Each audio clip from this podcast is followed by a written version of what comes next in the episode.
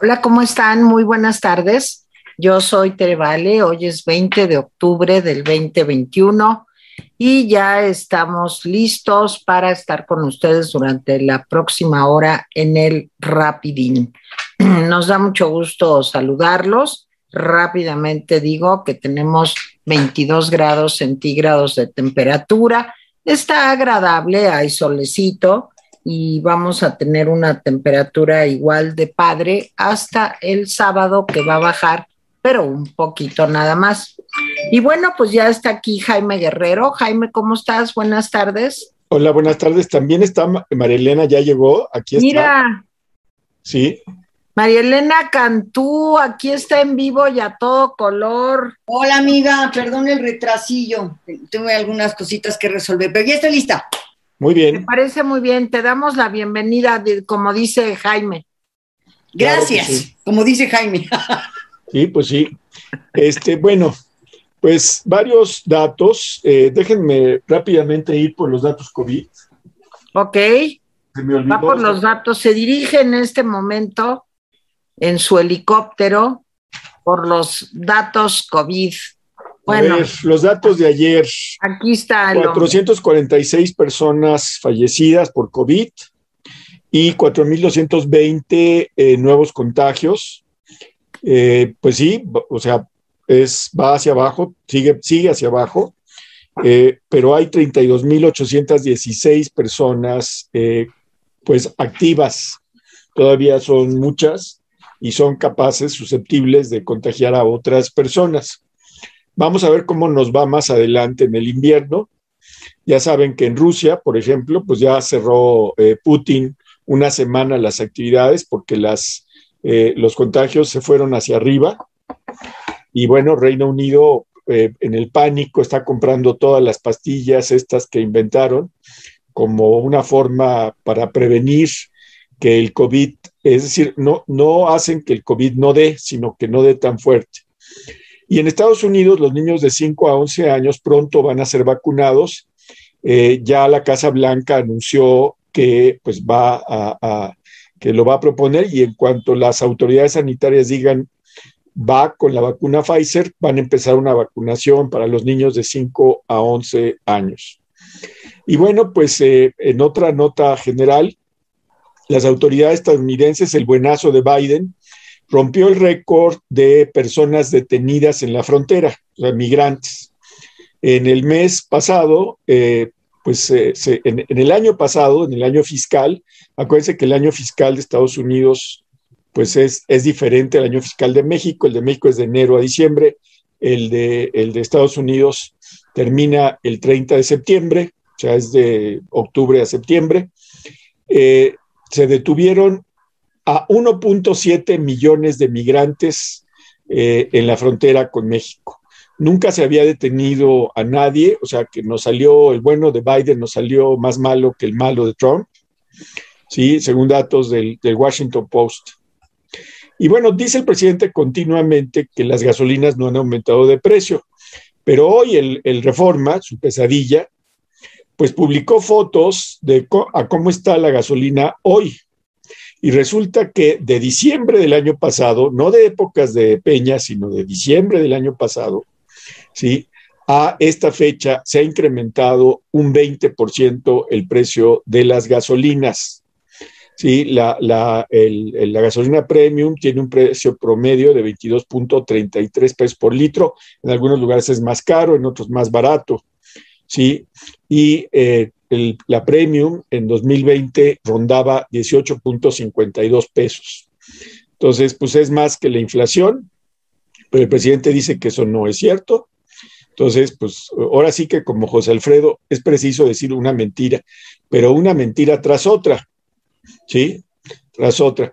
Y bueno, si usted tiene sentido del humor, un economista de Bloomberg, eh, Tyler Cowen, dice que México eh, puede llegar a ser igual de próspero que Dinamarca.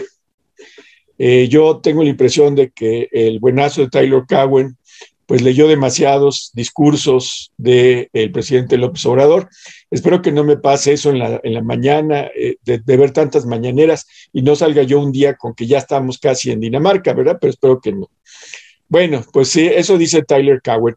Y en las malas noticias, pues ya se aprobó la miscelánea fiscal, casi tal cual como la mandó el presidente. Los cambios fueron cambios que propuso Morena y el Partido Verde. Ninguno de, los 500, de las 500 observaciones que hizo la oposición fue tomada en cuenta.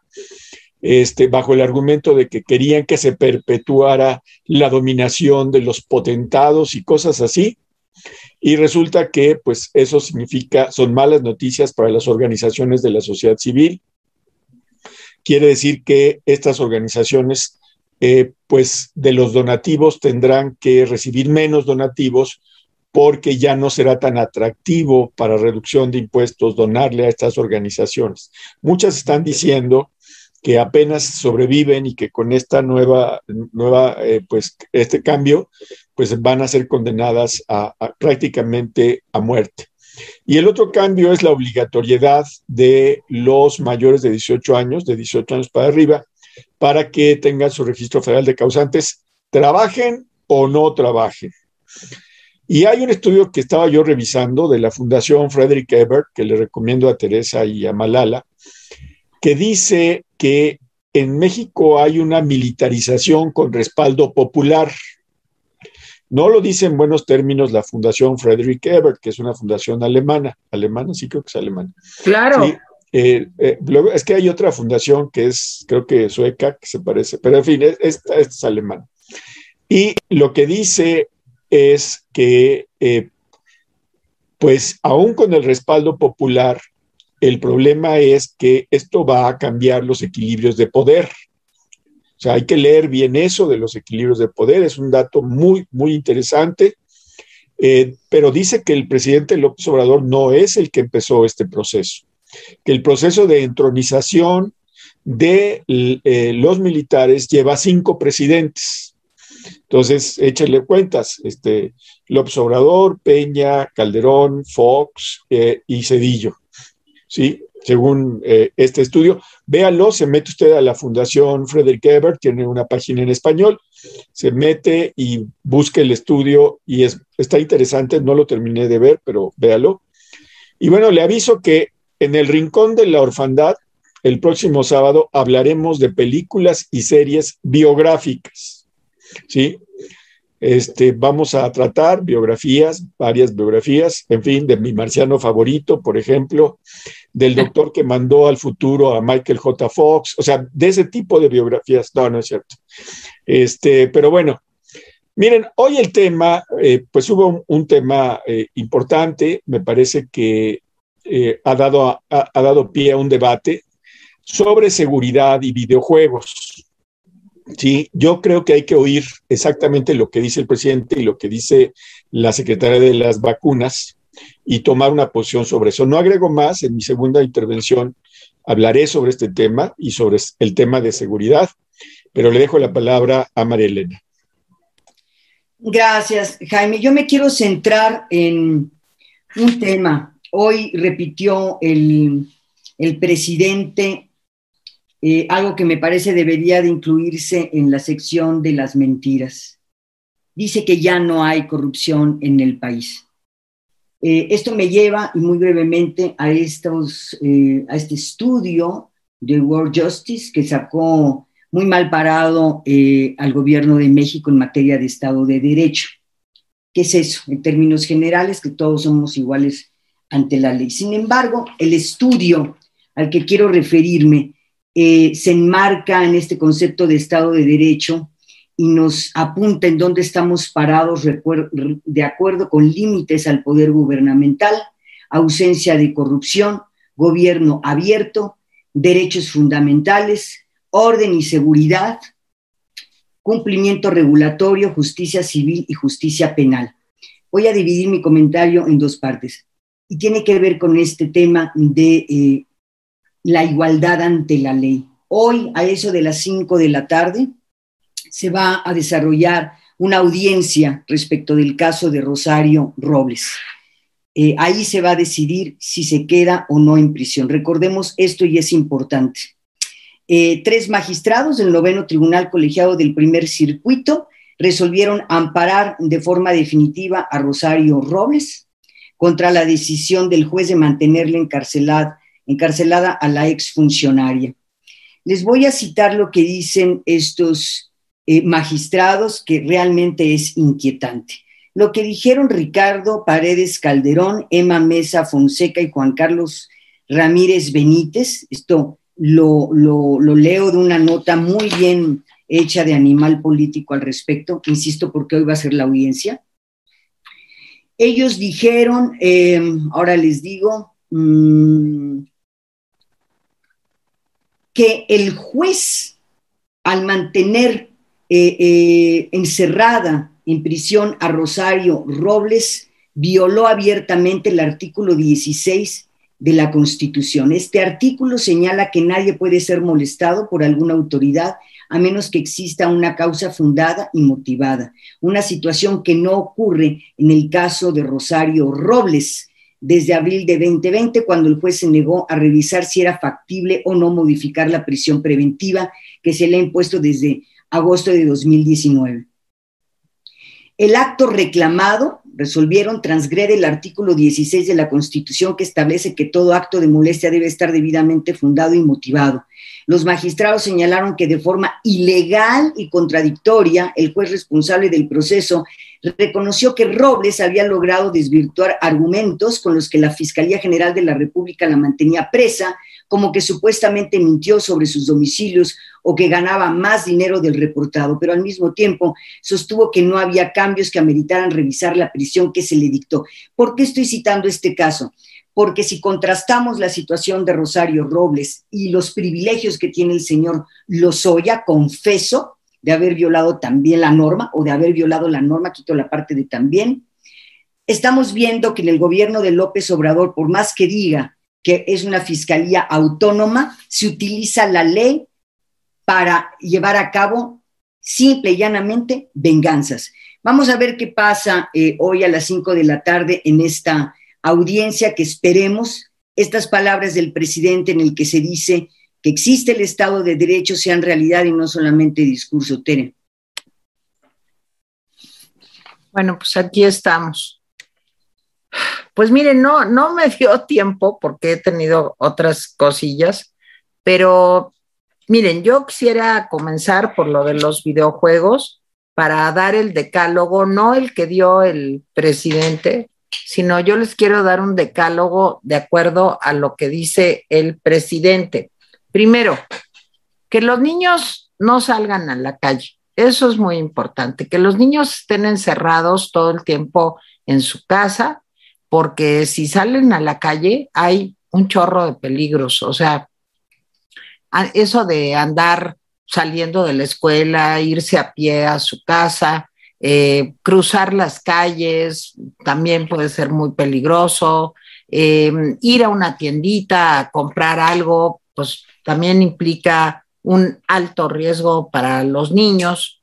Yo diría que para todos, pero ya que estamos en la guerra contra Nintendo, pues sí, vivir mata y vivir es riesgosísimo, les quiero decir. Segunda recomendación, no usen el teléfono, que los niños no tengan un iPad o, o un iPhone o un teléfono celular cualquiera eh, menos si es inteligente, eh, o sea, porque eso también puede ser muy peligroso, porque ya ven que también los eh, secuestradores, asaltantes, los que hacen fraudes, pues llaman por teléfono y los pedófilos también.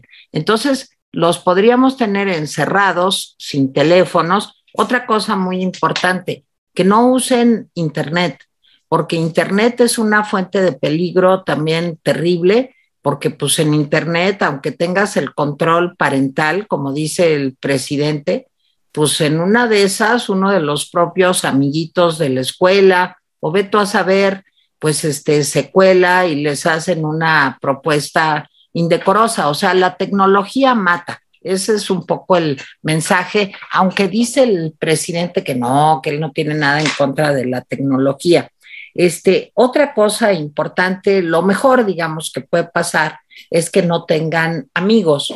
Eh, esa es otra de las recomendaciones del, del, decálogo. No tengan amigos, porque los amigos pueden llevar a otros amigos, porque puede haber una situación de riesgo implícita en una amistad. Eh, no saquen fotos también de ningún tipo, porque con las fotos se puede verificar su ubicación. O sea, y tiene razón, que es lo peor, ¿saben por qué? Porque vivimos en el reino de la inseguridad.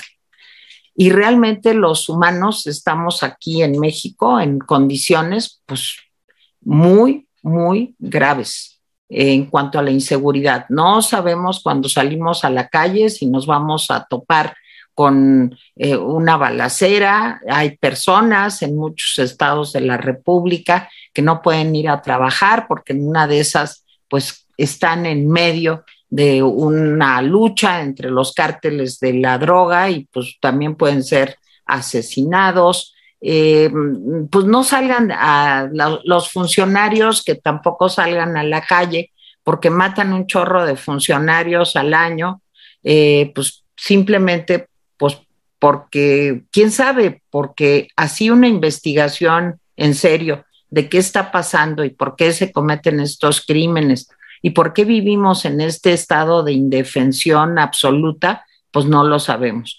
Entonces lo mejor es que nos quedemos paralizados, encerrados en nuestra casa y que pues ya no hagamos nada porque todo es muy peligroso. Eh, para el presidente es muy fácil decir que ya bajaron los feminicidios, que ya bajaron los robos de coches, todo lo que dijeron el día de hoy. Nada más que voy a dar un solo dato. En este sexenio van 100 mil personas fallecidas, algo que no se había dado ni en el sexenio de Calderón. asesinadas, Teresa. Asesinadas. No fallecidas. tienes razón, asesinadas. Esto no había pasado ni en el sexenio de Calderón, ni en el sexenio de Peña. Esto es lo que ha pasado en el sexenio de López Obrador.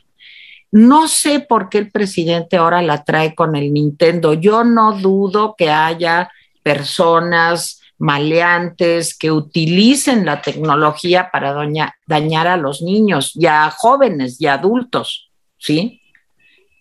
Pero lo que tenemos que hacer es dar buena información, no satanizar un entretenimiento. Yo les puedo decir también, no vayan al cine, que los niños no vayan al cine nunca, porque a lo mejor si van amiguitos y en el asiento de al lado está un, pedófilo, pues también a lo mejor les puede pasar algo. O sea, no entiendo, fíjense, es que eh, psicológicamente no entiendo cómo puede estar tan preocupado el presidente por la seguridad eh, de los niños frente al Nintendo o PlayStation o Xbox, pero él nada más sataniza a Nintendo, pero las otras que ya mencionaron hoy también, sino al mismo tiempo que está tan preocupado por la inseguridad, de los niños al jugar videojuegos, no le preocupa para nada la seguridad de todos los millones de mexicanos que nos exponemos todos los días a su política de abrazos, no balazos. No, no, lo puedo comprender cómo coexisten esas dos ideas en la misma persona. Dice que porque el INEGI ya mostró que los índices de corrupción, esto va para lo que estaba diciendo Malala, han bajado en cuanto a la percepción de la corrupción. Sí, pero la percepción no es realidad. Dio una cifra que no sé de dónde sacó, a lo mejor Jaime o Malala saben, de todo lo que se ha recaudado porque ya no hay corrupción. No entiendo cómo llegó a esa cifra o a ese número pero es lo mismo, es como negar la realidad, negar la inseguridad, negar el ambiente de ultraviolencia que vivimos y aferrarse a un punto importante, sí, pero que se puede resolver sin destruir una forma de entretenimiento, que es lo de los videojuegos, pues para distraernos de esas 100 mil personas asesinadas en lo que va de esta administración. Y esto también tiene que ver, como decíamos, con el tema de la corrupción y con el tema preocupante como nada de la militarización que hablaba Jaime con apoyo popular.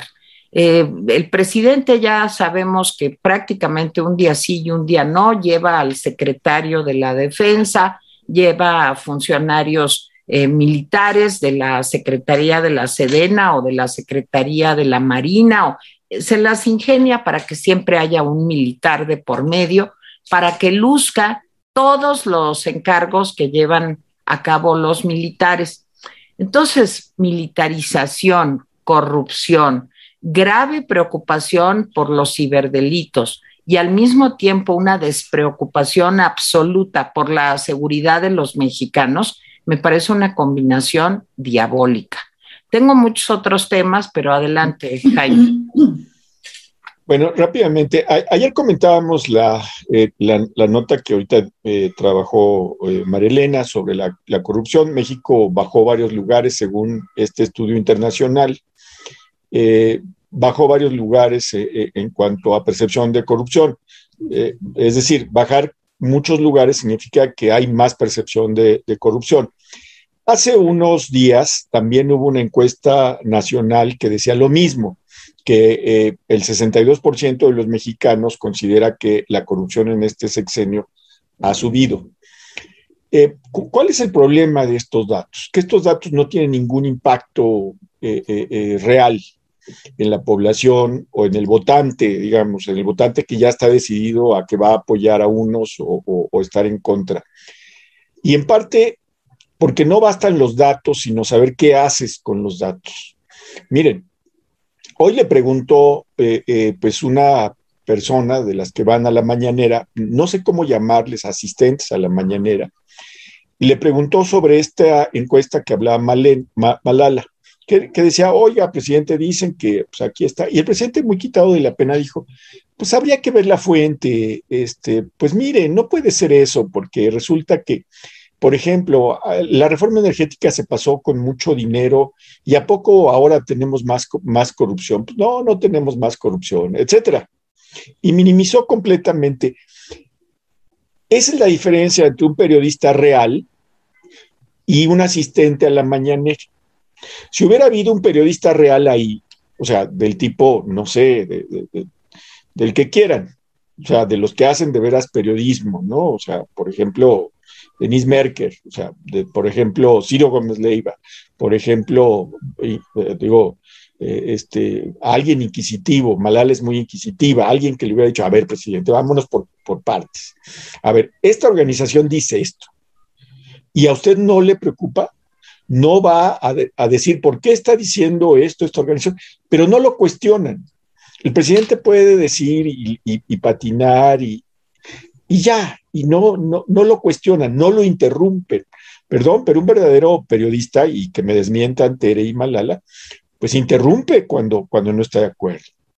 Digo, lo hemos visto, o sea, las entrevistas en Estados Unidos o las entrevistas anteriores. Eh, eh, eh, los presidentes se, pues, se cuidaban mucho de, no entrarle a los, a, los catorrazos porque los periodistas los podían arrinconar.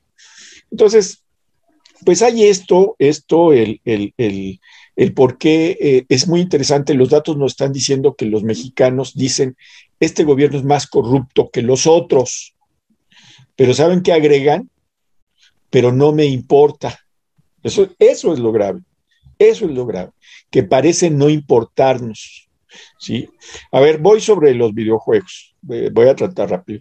Ricardo Mejía, que es subsecretario de Seguridad, este, detalló que eh, por medio de un videojuego llamado Free Fire, que se juega en teléfono, eh, habían contactado a un chico, habían, un, interlocutor había jugado con él y que le había dicho pues que si no quería hacer eh, recibir 8 mil pesos quincenales este, por vigilar las transmisiones de, de, la policía, por monitorear las frecuencias de la policía.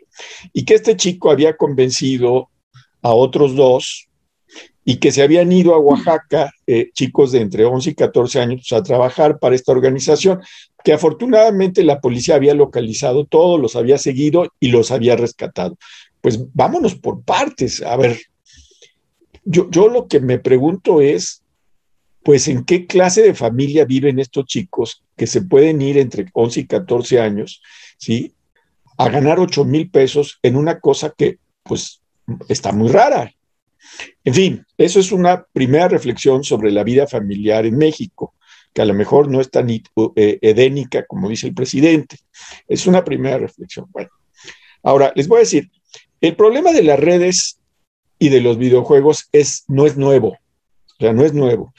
Eh, sí es cierto, los, muchos pedófilos, muchos secuestradores, muchos utilizan y utilizaban hace varios años. En Estados Unidos hay todo un enjambre de policías, en, Europa igual, que vigilan porque, y, desarticulan bandas enormes de, de, pedófilos, de delincuentes que utilizan el Internet, los videojuegos, etc. O sea, el problema existe, ese problema existe. La pregunta es, ¿es consustancial al videojuego? La respuesta es no. Como dice Teresa, aunque lo parodia, yo no lo voy a parodiar, como dice Teresa, decir que se cometen 20 eh, mil atracos en la calle no significa que es necesario desaparecer las calles, ¿verdad? Entonces, eh, eh, es, es, el problema no es el, videojuego y no es cierto, como dice el presidente, que todos los videojuegos son violentos. No es cierto. Hay videojuegos, pues bobos. Ah, digo, bobos, pues, yo veo y digo, bueno, en fin. Y hay toda una, una relatoría sobre los videojuegos.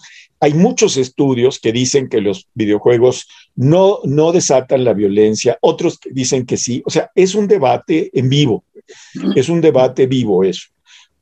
Entonces, presenta esto Ricardo Mejía el presidente se echa su speech con que hay que procurar que los niños no, este, no jueguen porque resulta que eh, son muy dañinos, este, como los programas televisivos. Bueno, perdónenme, pero quieren dañarse el cerebro. Digo, yo ya, yo ya estoy a punto de ir al psiquiatra porque pues dañarse el cerebro puede ser de cualquier forma y en cualquier circunstancia que los excesos en videojuegos son dañinos, bueno, los excesos en chocolate, en azúcar, en tomar agua, en ejercicio, lo sabe Teresa, que sabe de estas cosas de salud. Echarle la culpa a la violencia por los videojuegos violentos, pues, esa es una soberana tontería. Les voy a decir por qué. Yo recuerdo, seguramente los que tienen eh, eh, eh, una edad similar a la mía, recordarán una tira cómica de Mafalda está Mafalda, Felipillo y, Manolo jugando a vaqueros e indios con pistolitas de juguete. Y pasa eh, pues un par de personas mayores, ¿sí? Y dicen, los ven con desprecio a los niños y dicen, claro, por eso es violenta la sociedad. Y entonces Mafalda se burla de ellos. Dice, claro, sí, porque nosotros jugamos a vaqueros e indios. Igual puede decirse con los videojuegos. O sea, decir que los videojuegos eh, propenden la violencia que hay afuera, pues es una, estupidez y es una simpleza. Yo lo que les pregunto, el dato que da Teresa, después de 100 mil muertos en este sexenio, ¿sí? Y que los niños están oyendo todos los días que a su tío lo asaltaron, que a su prima, que a su vecino lo mataron, que le quitaron el carro. Perdón, pero eso es estar inmerso en la violencia, no los videojuegos. Entonces, el problema no está ahí. Y como dice, quiere, quiere que haya tranquilidad en los videojuegos. A mí las, las recomendaciones que dio tímidamente, porque hay que decir que después de lo que dice el presidente, pues salió la pobre secretaria de las vacunas, Rosa Isela, eh, pues a dar sus recomendaciones son recomendaciones elementales. O sea, en cualquier manual que usted pueda tomar en Internet y hacer esas recomendaciones, dice, uno, no jugar, no, jugar con desconocidos. Pues quién sabe, porque hay, hay juegos que uno puede jugar con alguien que está del otro lado del mundo. En Australia. Y puede, es, y, puede, y puede ser muy estimulante. Hay juegos que se juegan en inglés o en varios idiomas. Entonces, pues no jugar con desconocidos, pues es absurdo, o sea, eh, porque de eso se trata. Déjenme decirles nada más, yo he jugado ajedrez con gente que no entiendo de qué idioma habla, ¿sí? A su y no sé, pero a mí lo que me importa son las piezas que mueve y pierdo o gano, pero eso, eso, eso es una tontería. Sí, dice establecer horarios de, juego. Claro, eso estoy de acuerdo. No utilizar cuentas de correo electrónico personal, sino generar nuevos para jugar. Eso es elemental también. En fin, muchas de las cosas, dice, no proporcionar datos personales, pues sí. Mi hija mayor, por ejemplo, algunas de las, y, y mi hija menor, sí, mis hijas han conocido gente por medio de estos juegos y se han reunido con ellos y no pasa nada. Lo que le tenemos que dar a los niños es criterio, no prohibiciones. Démosle criterio. Formemos a nuestros hijos. Mira, tú eh, mantén, juega, juega con gente que no conoces, pero ten estos, estos, estas ideas, estos criterios, platícame. En fin, eh, este, todo esto eh, es, es en el estilo de este, la vida es peligrosa. Y sí, la vida es peligrosa en México. Es horriblemente peligrosa. Entonces, pues eh, eh, yo sí creo que esta embestida del presidente contra los videojuegos es absurda. Y digo embestida porque el presidente está poniendo los videojuegos como un lugar de peligro. No, el lugar de peligro es todo. México, salir a la calle, como, como dice Teresa. En fin, Hablaré en mi siguiente participación sobre eh, eh, los homicidios dolosos que está tan contenta eh, Rosa Isela. les voy a dar los datos de todo el sexenio de Peña, los datos de todo el sexenio de Calderón y los datos de ahora. Se los voy a dar para que pues vean la, la diferencia de la estrategia abrazos y más abrazos y no balazos. María Elena. Yo coincido con ustedes en el sentido de que este decálogo y los videojuegos y demás, pues no es más que un distractor para que la ciudadanía no observe lo mal parados, la situación inquietante que tenemos en dos materias. En muchas tenemos, pero en dos hemos, hemos hablado el día de hoy. Uno tiene que ver con el tema de la violencia y la inseguridad, el tamaño el tamaño de desafío que no ha podido eh, resolverse en esta administración y que fue una de sus grandes promesas y el fracaso de los balazos, de los abrazos y no balazos, eso por un lado. Pero me voy a centrar en otro tema, en otro de los grandes males, que es la bandera del gobierno eh, federal. El presidente repite una y otra vez, ya no hay corrupción en México, ya no hay corrupción en México como antes, pero repetirlo una y otra vez no lo hace verdad. Una mentira mil veces repetida no se convierte en realidad. Y simplemente voy a citar por qué es una enorme mentira. Eh, quizás el presidente ya no quiere que se hable mucho de estos papeles Pandora que se publicaron recientemente y que involucran a gente muy cercana a su gobierno. Tú preguntabas, Jaime, ¿qué hace el presidente con los datos? Nada, no hace nada. ¿Qué datos nos dieron los papeles Pandora, esta filtración masiva de documentos que obtuvo el Consorcio Internacional de Periodistas de Investigación? Son 11.9 millones de registros confidenciales de 14 bufetes de abogados esto involucra a 3.047 mexicanos. ¿Qué nos están diciendo? Bueno, son esta clase de cuentas que están creadas ahí, en los paraísos fiscales a todo dar, en donde aparecen nombres, pues que seguramente el presidente se quedó, ay, qué incómodo. Julio Scherer, quien, que fue un, un personaje muy cercano, consejero jurídico de López Obrador, hasta el pasado 2 de septiembre.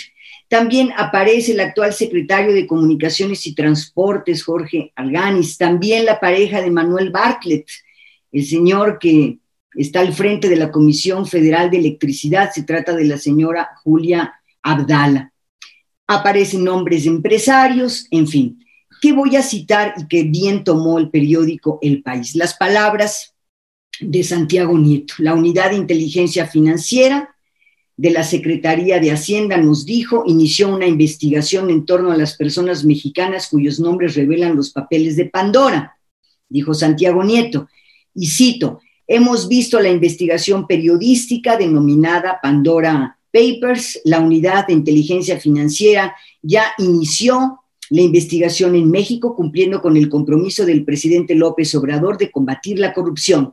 Por ello, insistimos, es necesario avanzar e identificar beneficios, eh, eh, los beneficiarios de estas cuentas, dijo Santiago Nieto. Muy bien, muy bien pone el dedo en la llaga al periódico El País al decir que al ser anónimos, ¿verdad? Están en el anonimato los, los dueños de estas cuentas, puede dar lugar a delitos como fraude fiscal, corrupción o lavado de dinero. Pero ¿qué nos dicen? Lo vamos a investigar porque es un compromiso del presidente de la República. Y uno dice, ¿lo van a investigar? ¿En serio? Como investigaron eh, entre los casos de corrupción que han involucrado a personajes tan cercanos al presidente como Manuel Bartlett o como el hijo de Manuel Bartlett, León Manuel Bartlett, que se supone obtuvo siete contratos del gobierno federal por un monto de 162 millones de pesos y que nos dijeron eso, eso, eso no es así. Eh, o las denuncias contra la CONADE, o qué pasó con David León y Pío López Obrador, pues tampoco nada, con Irma Heréndira Sandoval, que pues de acuerdo con el portal Latinus, pues tenía eh, eh, recursos y propiedades millonarias. Ahí está también el nombre de Pablo Amílcar Sandoval. En fin, son muchos. ¿Qué pasó con las personas que denunció Jaime Cárdenas, que estaban al frente del instituto para devolver al pueblo lo robado y que se estaban robando lo robado? Pues tampoco pasó nada. Entonces, el hecho de decir en México ya no hay corrupción, porque lo digo yo, no se convierten más que en palabras vacías, ¿Para qué sirven los datos? Para decirnos que la realidad es muy distinta a la que el presidente señala o presume en sus mañaneras, Tere. Sí, bueno, nada más para seguir con el tema de Malala, ya lo mencionamos, pero eh, en el Twitter algunas personas me pidieron que lo volviera yo a decir y lo vuelvo a decir con mucho gusto. Eh, México está en uno de los más bajos lugares en cuanto a corrupción. O sea, eso quiere decir que la corrupción aquí es muy alta, como decía María Elena y Jaime. Los, los únicos países que quedan por debajo de México en este trabajo de World Justice, Justice Project son Uganda, Camerún, Camboya y el Congo. Escúchenlo, yo sé que luego me, me escribieron, me dijeron, no, no puede ser, te equivocaste, ¿qué pasó? No, no me estoy equivocando. Es México, abajo de México, Uganda, Camerún, Camboya y el Congo. Y ahí se acaba la lista. Los primeros lugares, repito, son donde no hay corrupción, es Dinamarca, en lo que nos estamos convirtiendo, de acuerdo a este economista que citó Jaime al principio del espacio, el primer lugar es Dinamarca, el segundo Noruega, tres Singapur, cuatro Suiza y cinco Alemania. Y así está México, pero dice el presidente que ya no hay corrupción. Bueno, este era para complementar o abundar en el tema que está tratando María Elena el día de hoy. Yo quiero hacer mención de algo que pasó ayer en la Cámara de Diputados. Eh, Margarita Zavala se subió para hablar de este cambio al artículo 151 que desprotege a las OSCs del país y que tiene que ver con apoyos a cultura, entretenimiento, niños eh, con discapacidad, niños enfermos, problemas educativos, violencia contra las mujeres eh, y todo lo que podamos añadir porque hay afortunadamente alrededor de 5.000 OSCs en todo el país que trabajan pues, para poder apoyar a grupos eh, vulnerables, eh, desfavorecidos, pues que no encuentran apoyo desgraciadamente suficiente eh, pues para poder salir adelante. Entonces Margarita Zavala se subió al estrado ahí en la cámara y empezó a hablar y no la dejaron hablar no la dejaron hablar porque todo Morena empezó a gritar ABC, ABC. Yo decía, pues no entiendo qué estará pasando. era el reclamo por lo de la guardería ABC. Yo nomás me pregunto si cuando se suben ahí los señores de Morena, no los dejan hablar porque les gritan línea 12, línea 12, o porque les gritan Cerro del Chiquihuite, o porque les gritan inundaciones en Tabasco, o porque les gritan Repsamen.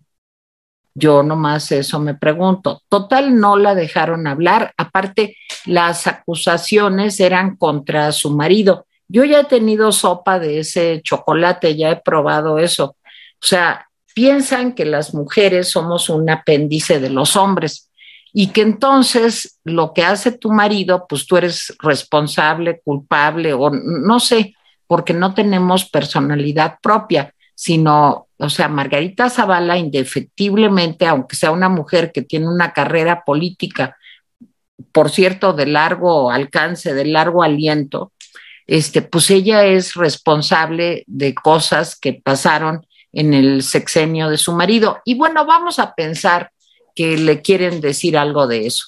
Esa es la forma a gritos. Yo quisiera que vieran los videos de las mujeres que estaban ahí, cómo le gritaban ABC, pero con una furia, con un, o sea, realmente con mucho encono, con mucha violencia, con mucha agresividad. Eso hace más daño que los eh, videojuegos, ¿eh? de veras. Eso sí hace mucho daño, porque es un ejemplo, pues que están viendo muchas personas que piensan que así debe de ser la vida parlamentaria. Me pareció realmente lamentable, además, el comentario de este personaje único, que es Fernández Noroña, que cuando llegó a la tribuna dijo que olía a azufre. O sea, el infierno son ellos. Ellos son el infierno. Ese tipo de actitudes no se pueden tener ni con una mujer, ni con cualquier legislador, ni con cualquier ser humano, porque los parlamentos, por eso se llaman así, son para dialogar, para hablar, para tratar de encontrar soluciones, para buscar consensos. Y si no se puede, bueno, pues así es la vida también. Hay personas con las que pues no te puedes poner de acuerdo, pero hay maneras, modos, estilos, eh, pues de respetar a una persona, aunque sus ideas sean muy diferentes a las tuyas. Entonces, lo de Margarita Zavala ayer sí me pareció escandaloso. Quiero mencionar esto como mujer. Yo no tengo prácticamente ningún punto de coincidencia en la forma de ver el mundo, eh, pues de Margarita, pero la respeto profundamente porque es primero un ser humano segundo es una mujer y porque está haciendo su trabajo, punto. Entonces, lamentable, claro. Nomás subí yo un Twitter de eso y entonces empezaron a decirme que yo, que las babosadas que siempre dicen, que este, que ya me calle, que es el chayote, que soy una momia, que, o sea, no me importa porque yo me río y les contesto y soy malvada, pero sí de veras, ojalá y nos calen este tipo de actitudes, pues para tratar de evitarlas, porque eso sí conduce a la violencia, eso sí conduce a la agresión y eso me preocupa muchísimo. Bueno, este, el otro tema que les quería tocar de lo de los videojuegos es que, perdón, no es que me haga yo publicidad, pero hay un artículo que escribí para etcétera, lo subí a mi Twitter y este, ojalá y lo puedan subir aquí en la cajita. Le pedimos a Gaby que nos ayude con eso, donde hablo de muchos estudios que se han hecho para ver el efecto de los videojuegos en los niños.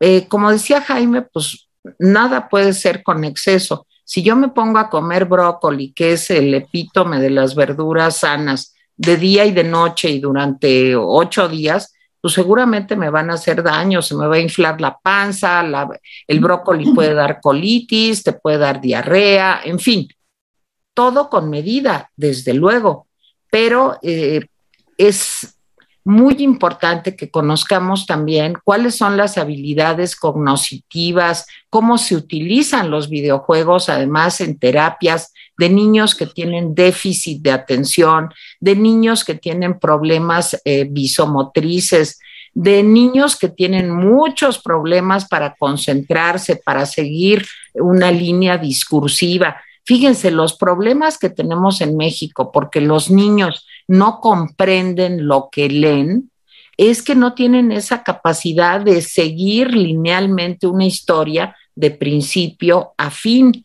Y los videojuegos te dan esa posibilidad de una manera como muy asible para los niños. Entonces, de veras les recomiendo mi artículo, está en etcétera. No es todo lo que yo hubiera querido escribir sobre el tema, porque he escrito, tengo un libro con un capítulo o dos que trata sobre el tema de los videojuegos, pero las cosas no son así, no son blanco o negro. Hay que tratar de entender. Les voy a decir nada más un dato que les va a entusiasmar. Las personas que tienen Alzheimer o demencia, se han hecho muchos estudios poniéndolos a jugar videojuegos y mejoran, mejoran, porque tu cerebro es como tu cuerpo. Si no lo ejercitas, pues se va, mm, digamos, deteriorando. Hay muchos otros factores, desde luego, pero este sí vale la pena que lean el artículo, creo, no porque lo diga yo, sino porque creo que hay datos que pueden modificar la, la idea pues de qué es un videojuego. El presidente López Obrador, yo dudo muchísimo que haya jugado alguna vez en la vida un videojuego o que siquiera tenga en su celular un jueguito de Tetris o de lo que. De veras no, no, no creo que sean sus intereses. Entonces habla, pues por hablar y ya, Jaime. Pues quién sabe si habla por hablar. Bueno, pero me centro en seguridad. Dice eh, Rosa Isela, la secretaria de las vacunas, que el homicidio doloso disminuyó eh, en 3.4% durante de enero a, septiembre con relación al año pasado. Eh, o sea, un 3.4%.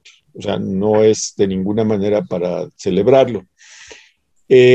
pero de acuerdo a los datos del Secretariado del Sistema Nacional de Seguridad Pública, o sea, son datos oficiales, del primero de diciembre de 2018 hasta el 30 de septiembre se han registrado 100.344 muertes violentas, calificadas 97.532 como homicidios dolosos y 2.812 feminicidios calificados como feminicidios. Digo calificados porque puede haber más. Bueno, estos son los datos del Sistema Nacional de Seguridad Pública. ¿cuáles son los datos de Calderón en todo su sexenio? No, de ninguna manera estoy reivindicando a Calderón, es, el, dato de Calderón es pavoroso, eh, igual que el de Peña. Con Calderón, en todos sus sexenios, seis años, hubo 121.613 eh, homicidios dolosos, 121.613. Es un dato terrible. Con Peña, 156.437 homicidios dolosos. Los dos datos son de INEGI, pero ojo, INEGI y el Secretario del Sistema Nacional de Seguridad Pública son dos fuentes. No estoy diciendo que no sean confiables, lo que pasa es que el Sistema Nacional de Seguridad Pública tiene una metodología. El dato más fidedigno es el del INEGI, porque filtra los datos, los analiza y más o menos da cerca de mediados de año el dato del año anterior por, por, toda la metodología más cuidadosa que el secretariado, que es pues para usarlo con fines prácticos. O sea, está bien, pero es para otra cosa. Entonces, eh, si este presidente lleva a la mitad de su mandato 100 mil muertes, pues todo indica que va a rebasar bastante tanto el sexenio de Peña como el de Calderón en el número de muertes. No uso este dato para decir, oiga, pues me da mucho gusto que el presidente fracase. Yo hubiera querido que no fracasara. Yo siempre dije que la estrategia, y, lo sabe Teresa, de Calderón y Peña era una estrategia equivocada, y lo sigo pensando. Y creo que la estrategia de López Obrador es una estrategia igualmente fracasada. ¿sí? Entonces, no tenemos una estrategia eh, que realmente nos garantice eso. Necesitamos empezar a, a verla. Y uno de los datos es el del combate a la impunidad y la corrupción. O sea, esa es una de las cosas, uno, uno de los, digamos, de las premisas básicas para combatir eh, eh, pues todo esto del crimen organizado. La verdad es que sigue habiendo corrupción, la corrupción es rampante, tienen razón los que perciben que ahora hay más corrupción que antes. En efecto, creo que el presidente en su obsesión ha metido la pata. En fin, eh, datos interesantes que el titular de la Guardia Nacional dijo que Badis que distribuyó cartillas sobre el uso de fuerza y el resguardo a los derechos humanos y que están resguardando 114 plantas de gas LP. Pues uno dice, ¿y por qué se tienen que resguardar las plantas de gas LP? Pues quién sabe, ¿sí? Y que han rescatado a, mil, a 33.739 migrantes. Pues, y la pregunta es, este, ¿Por qué tuvieron que ser rescatados? La respuesta es porque el crimen organizado está desatado. En fin, nomás para terminar ya, eh, sí les voy a decir que criticaron a Sergio Sarmiento porque dijo que el presidente había asegurado que iba a bajar la gasolina a 10 pesos y le dijeron, no es cierto, mientes, etcétera. Bueno, pues Sergio Sarmiento en Twitter acaba de subir el video donde está el señor López Obrador, el honesto señor López Obrador, el honesto López le vamos a llamar, ¿sí? Eh, eh, déjenme decirles por qué honesto, porque en Estados Unidos los vendedores de autos eh, usados se ponían el, honesto Joe y era un chiste porque pues, el, honesto, Tom, el honesto X, pero era un chiste porque pues siempre trataban de, de darte gato por liebre, ¿no? Te, vendían un carro usado y te ah, está muy bien. Y sí, pues te duraba tres días y al cuarto día pues ya no te servía. Pero el, el, honesto, el honesto López, este, así le podemos decir, este, sí dijo. Entonces Sergio Sarmiento saca un video donde está el presidente diciendo, fíjense, que va a bajar a 10 pesos el precio de la gasolina y le aplauden. Así están los aplausos. Que va a bajar el precio del gas, que va a bajar, etcétera. O sea, la verdad es que eh, eh, de lengua me como un taco, como dicen. Y Verónica Ayerdo Torres dice que pobre del hijo de AMLO, pues, que no lo, no lo han de dejar jugar videojuegos, pues esa sí es una tragedia. Eh, hoy si se enteró de que esto era malo, pues no le ha de haber gustado. Mary White tiene una, una, una anotación que me parece relevante de las que nos han mandado. Dice, explíquenme cómo es que Rosario Robles apenas tiene comunicación con el mundo exterior y Justop, Justop era una influencer que fue encerrada por eh, filtrar un video de violación. Y fue acusada pues, de ser eh, de, varios delitos y está en la cárcel. Dice, ¿cómo es que eh, Rosario no tiene acceso al exterior y Justop que está encarcelada también, tiene un IG en la cárcel. Y sí, les manda saludos a sus, a sus seguidores y toda la cosa. Dice, pues lo que pasa es que Rosario, dice Mary White, es una prisionera política. ¿Sí? Es una prisionera política. ahí, ahí se las dejo, yo con esto termino. Nomás para el comentario de lo de Rosario, hoy a las 5 de la tarde se sabrá si finalmente, como decía María Elena, después de dos años de prisión preventiva y ningún juicio, este, pues logra salir Rosario Robles y vamos a estar desde luego que muy pendientes. Ojalá. Malala. Así sea. Eh, está programada para las cinco de la tarde y este caso no es menor, el de Rosario Robles.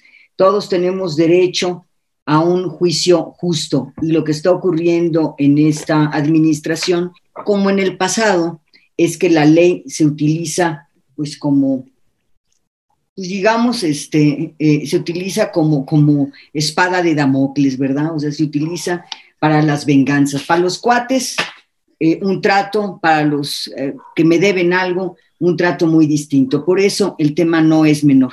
Es hoy a las cinco.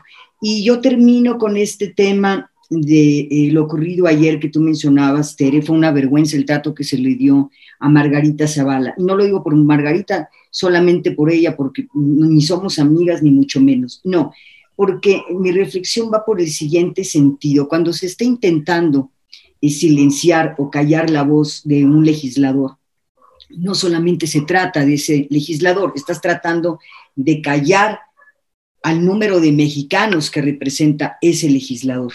Entonces, lo ocurrido ayer simplemente me recordó aquel autoritarismo de Carlos Salinas de Gortari que bien se podía resumir en aquella frase de ni los veo ni los oigo. Lo que Salinas le dijo a estos mismos señores cuando estos señores estaban en la oposición en el PRD y que ellos gritaban por, por tener y porque se respetara su espacio como oposición. Hoy en el gobierno ya sabemos que eso de que ya no somos como antes no es más que palabra vacía, Tere.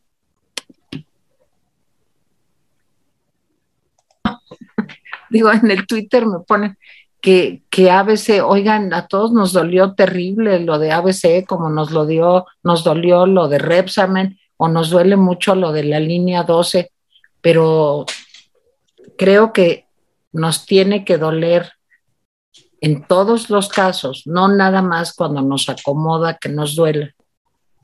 O sea, y ahí lo dejo, Jaime.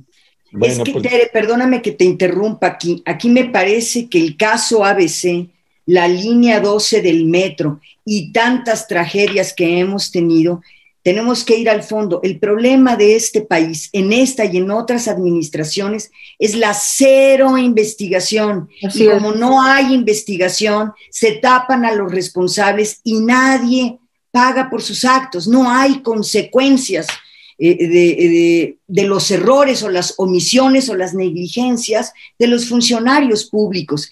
Eso queda en la más absoluta impunidad y y ABC, eh, eh, la línea 12, insisto, y tantas otras tragedias, lo que deben es de esclarecerse y resolverse, no quedar en este, que es otro, el otro cáncer que padece México y que es el binomio con la corrupción, la impunidad. Entonces, vamos a combatir ese problema de la impunidad en el que hoy se incurre exactamente igual que en el pasado. Ese es el problema, que no cambiamos, no cambia. Así es. Así es. Bueno, la diferencia es que eh, ahora el presidente disculpa eh, a, sus, a su fiscalía, a sus eh, secretarios de, los de, las cosas estas, disculpa a los suyos de la impunidad, a sus hermanos, este, a sus secretarios, etcétera. En fin, este, leo comentarios. Eh, dice eh, eh, Esencias de Mujer. Hola, Rapines, muy buenas tardes. Un saludo desde Coyoacán.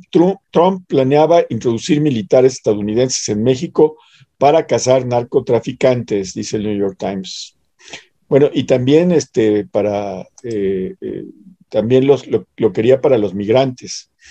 En fin, Enrique Ochoa Noroña, un patán y misógino, se siente muy hombre agrediendo mujeres. Anoche lo volvió a mostrar con Margarita Zavala. El curso que tuve que tomar del INE le entró por un oído y le salió por el otro. Mari Carmen MB, lo que pasa es que el presidente ya no anda en su yeta blanco, pues ya no sabe cuánto cuesta la gasolina y sigue mintiendo. Juan Gallardo Hernández, pues no que la gasolina estaría 10 pesos con AMLO, vaya fiasco, pues sí, por eso Sarmiento dijo, pues aquí está, ¿eh?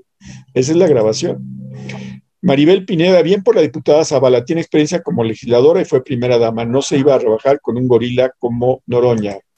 Ana María Nogués eh, Galvez, hola. No hay forma de depositarles desde este chat. Saludos, me encanta su programa. Sí, a, eh, la derecha está en una cosa que se llama Superchats, ahí te puedes meter y depositarnos. Oigan, de veras, ya en buena onda, pues apóyennos, porque sí está complicada la vida y todos sus apoyos son bienvenidos, de verdad. Ojalá y nos puedan apoyar ahí en los superchats. Y también nos apoyan suscribiéndose, recomendándonos, viendo nuestros programas. Así también nos apoyan. Perdón, Jaime. Sí, sí, no estoy de acuerdo. Eh, Creaciones Bombón dice: Hola, rapidines, comenten por favor el patán de Noroña contra Margarita Zavala. No soy panista, ya lo comentó Tere. Este, Josh Hetz, realmente a los legisladores no les importa lo que pasa en México. Al final, ellos no declaran ante el SAT. Edgar J. Quiroga, nunca tuve videojuegos de niños, sin embargo, mis sobrinos sí los tuvieron, exceptuando los de guerra, a pesar de que en todos se eliminan a los adversarios del programa y son personas de éxito hoy día. Pues sí. Estrella Fugaz, en su lavadero de chismes, ¿qué puede decir de verdad el presidentillo que tenemos en compañía de la lavandera de chismes? Este, eh, María Ortiz dice, a, los chairos que visitan el programa, les recuerdo que combatir el crimen organizado es responsabilidad del gobierno federal, de nada. Irma Stover, López Obrador es un caos, ya tendría que estar en su camita tomando leche caliente con galletas. Pues yo la verdad quisiera estar viendo la tele eh, con leche caliente. ¡Qué padre! ¿No, Tere? Ay, en lugar de ver la mañanera, me gustaría levantarme. Ay, pero claro. Sí, hacer ejercicio, desayunar tranquilo. En fin, Edgar J. Quiroga, solo fui un tiempo adicto al Tetris, pero me sirvió en cierta manera para la agilización mental. Desde Pac-Man hasta Mario Bros. Fue lo único que jugué de chico, pues no existía el Internet. Pues no. Lin Mil, pero ¿cómo se le hace cuando un empleado no hace bien su trabajo, cuando toma malas decisiones? Parece increíble, pero todos nos quejamos, pero ¿qué hacemos? ¿Ver cómo pasan las cosas? Pues no, ver este programa y protestar, este, mandar cartas a sus diputados, senadores, etcétera. Isabel Llamas, los amo rapidines, son nuestra voz, gracias. Hoy en Zacatecas a las 11 a.m. asesinaron un posible policía y una mujer, parece que menor, dicen que por derecho de piso, pero el loco dice que estamos mejor, más dañino que, la, que él, nada.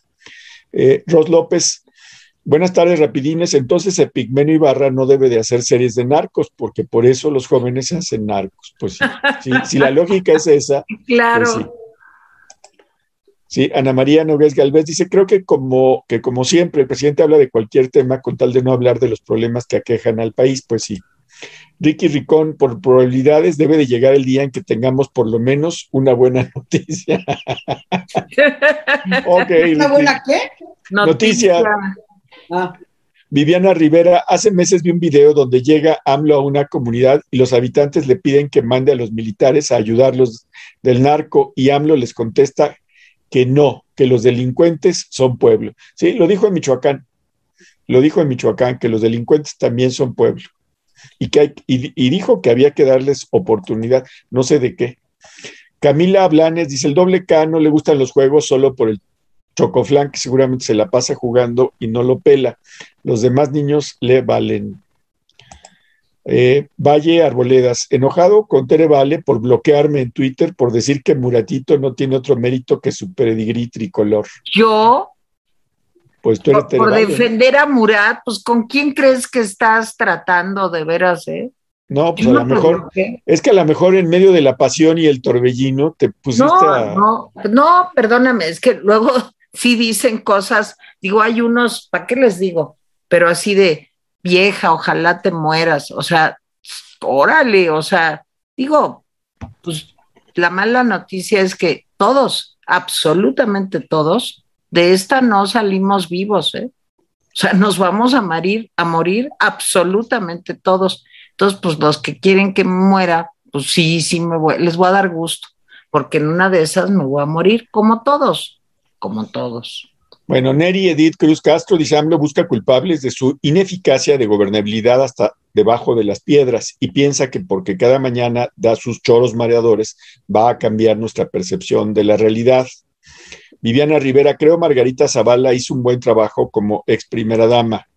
Fred Mejía, qué manera de analizar de Malala, me encanta. Ojalá así hablaran los diputados y senadores de Morena, PT y Verde cuando suben a ladrar a tribuna. Felicidades, Malalita, te dice Fred Mejía. María Guadalupe Presuel, solo quiero dar de qué hablar. Inventa todo esto como cortina de humo para no hablar de lo que está mal por su administración. Víctor Hernández, sí, claro, le quiere echar toda o gran parte de la culpa de la violencia en el país a los videojuegos. Pues les digo que es como, como, el de, como el de Mafalda, ¿no? Sí. Sí, o sea, hay violencia porque los niños juegan con pistolas y Nintendo. Pero bueno, eso es todo. Eh, pues gracias a Malala. María Elena. Gracias a Tere. Mi querida Malala, ahora no salió la bruja. Sí, porque estaba esperando al final sobre aquello de no hay corrupción en el país. Mentira, mentira. Hay Estado de Derecho y división de poderes. Mentira, mentira. Exacto, pero gran mentira. Bueno, pues hasta mañana. Hasta mañana, hasta la próxima semana. Gracias por habernos visto. Hasta mañana. Gracias a todos, de verdad. Muchas gracias. Gracias. Bye.